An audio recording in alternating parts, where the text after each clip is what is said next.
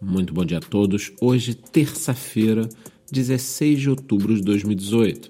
E você está escutando mais um episódio do podcast Canal 59 Segundos. Economia à frente de seu tempo. Bom, e depois de toda a confusão aí da última madrugada, que você escutou aqui em primeira mão no nosso podcast de ontem de manhã, e também nós lançamos um vídeo no YouTube explicando o que aconteceu, explicando o que é Tether, os perigos, sobre as outras moedas estáveis também. Então, se você não assistiu, vá lá no nosso canal do YouTube do 59 Segundos e entenda o que, que aconteceu na última madrugada. Mas, então vamos lá. De ontem para hoje, o preço do Bitcoin esteve praticamente estável, tá?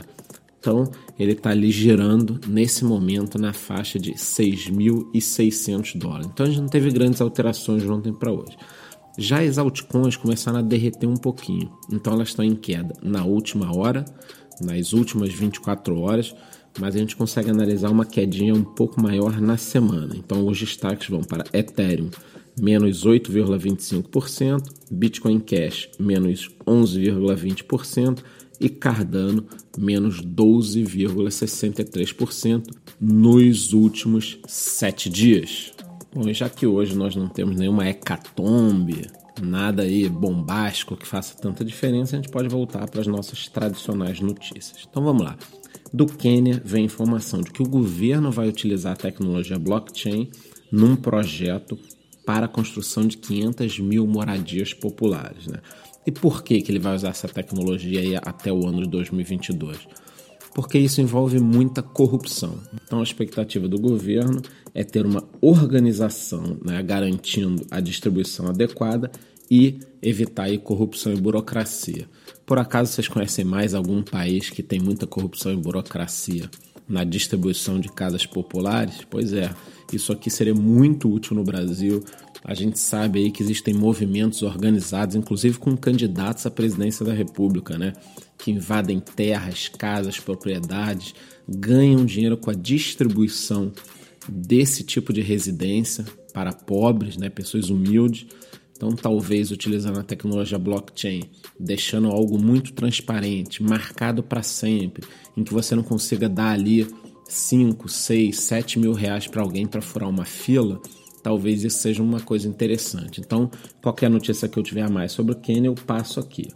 Também temos uma informação de que a Binance estará abrindo em breve a sua unidade em Uganda, tá? E essa unidade da Binance já vai ter Fiat Cripto, ou seja, você vai poder comprar e vender Bitcoin com a moeda local. Eu tenho um vídeo no YouTube explicando, dando a notícia de que a Binance estaria abrindo no próximo um ano de 5 a 10 unidades espalhadas por todos os continentes, focadas em Fiat Cripto.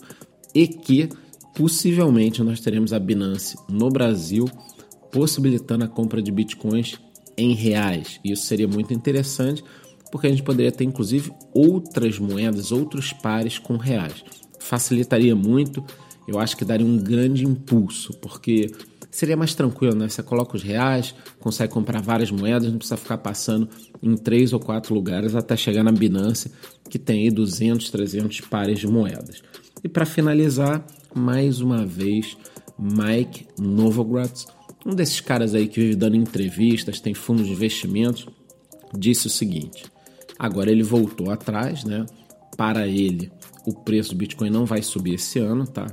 ele acredita que investidores institucionais estão testando aí plataformas, estão pegando mais informações, mas somente no primeiro e segundo trimestre de 2019 que esses caras realmente vão entrar no jogo. Então ele acredita aí que as novas máximas só virão no primeiro e segundo trimestre de 2019.